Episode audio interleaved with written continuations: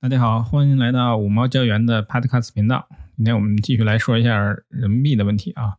这个之前五毛教员已经说到了，这个在零点八六的时候啊，当时说这个人民币很有可能是贬到七。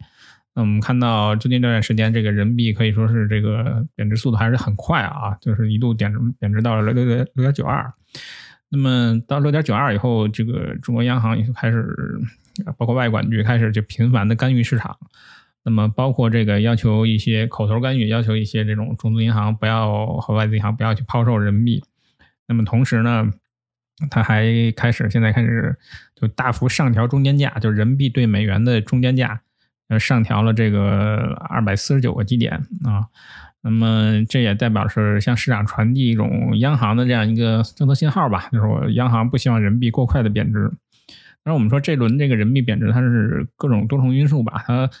最开始它其实是也是相当于是有意贬值吧，希望能够贬值，这个能够促进一下出口。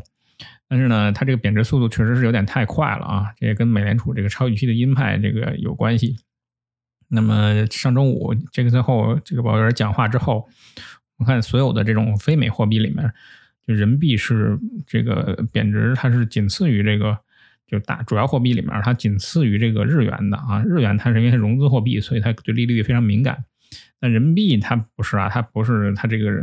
它从来就就就对利差这个东西就不是很敏感的一个东西。你看它现在它这个呃中美这个银行间的资金利率，它还差还还倒挂着一百四十七个 BP 呢，是吧？所以你美联储这个加一个七十五 BP，从五十 BP 加到提高到加七十五 BP。嗯，对人民币有什么太大影响吗？不会有什么太大影响啊。它更多的是一个，就是人民币这轮贬值周期啊，就是看大家开始预期中国经济不行了啊。所以这个时候，你任何一个稍微有点风吹草动，这市场解读都是利空。所以你央行能做什么呢？它只能是在路上不断的布这个减速带，就是说那个车从高处往下滑坡的时候。你只能去通过这种减速带，让这个汽车这个下滑的速度呢慢一点，但是你并不能去阻止这个下滑的这样一个趋势啊。那么中国这个现在这次的这个呃呃人民币中间中间价的上调，也是在二零一九年八月以来的这个最高的一次。呃，幅度了啊，但是它这个东西呢，它也就是短期能可能管个一两天吧。那你这个针对，不要说长期趋势了，就是这个中期趋势，可能的这个想扭转都都有点难啊。那么这个人民币，我们看到这种就市场的这种干预呢，它现在又扩展到了一些新的手新的领域。它现在这个要求这个这个所有的这个。中资企业，它在美美国的海外市场，在香港啊发这个美元债的时候，它必须要获得审批。那其实说白了就是不让你发了嘛，对吧？这个为什么不让发美元债呢？那原因就是因为，呃，五毛调研认为很有可能这个央行判断这个人民币贬值，它是一个长期的持久战。那么这个时候呢，如果说是呃企业过度的去进行这个美元美元的贷款、美元的这种。借贷的话，那一旦后面人民币破七以后，它收不住，它继续往这个，比如说七点二、七点三这个这个方向去这个下滑的话，那你企业将来它的这种尤其借的一些短债的这样这样一个汇兑的损益就就很头疼了啊。那甚至有可能这个这个汇兑损益它它占到这个整个你利率的这个百分之五十以上都有可能。那这时候，你对于企业来说，就有可能出现，就是企业这个微观部门啊，有可能出现这个每次这个美元加息周期薅羊毛里面这个就是倒霉的那些新兴国家，你比如说东南亚呀或者南美这些国家，什么土耳其呀，它借了大量的外债，那么这些外债呢，它是都是按美元计价的，你要还的时候你也得还美元，所以它这种就是说一旦出现这个呃。这种超预期的这样一个呃加息周期的话，那么它就会带动了这个这种新兴国家本国出现这种债务违约啊，这就是整个这个美元循环里面对新兴国家影响最大的这一这个部分。我们看到，这其实不光是中国央行这个，或者是中国中国政府现在在担心这个啊。我们看韩国，其实它也在开始对这个这个市场这个。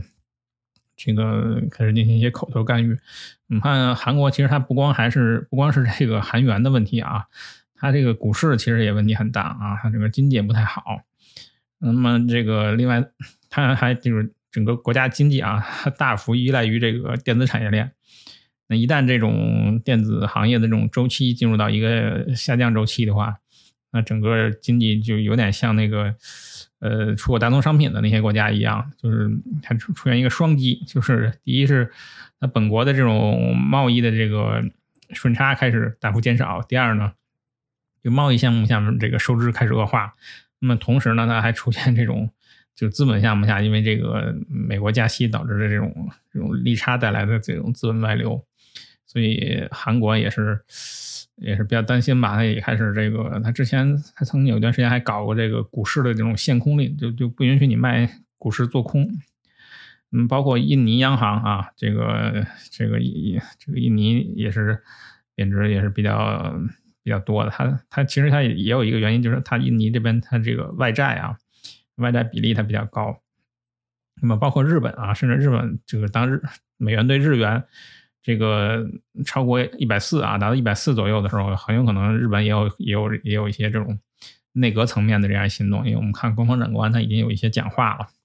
所以在这个时候呢，就是各个国家，就亚洲国家呢，在这个 美元这个这个加息周期。嗯，可能说进入到这个最高潮的这个阶段的时候，就开始有点虚啊，就开始有点虚。嗯，那结合中国这种房地产的这一些问题啊，包括最近中国又出了一些这种房地产的这样一个救助的计划啊，那五毛教员认为这些都不太靠谱啊。包括还有人提让这个什么呃 AMC 去去去救市啊，他他这个 AMC 这些。资产管理公司啊，四大坏账管理公司，他们这几年，他们自己为了赚钱，他们都他们都给这个这个开发商放了大量的贷款，他通过这种这种基金代持的方式上进行这种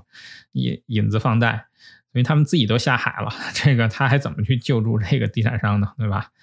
他自己都是已经都是一肚子坏账了，嗯，所以这个。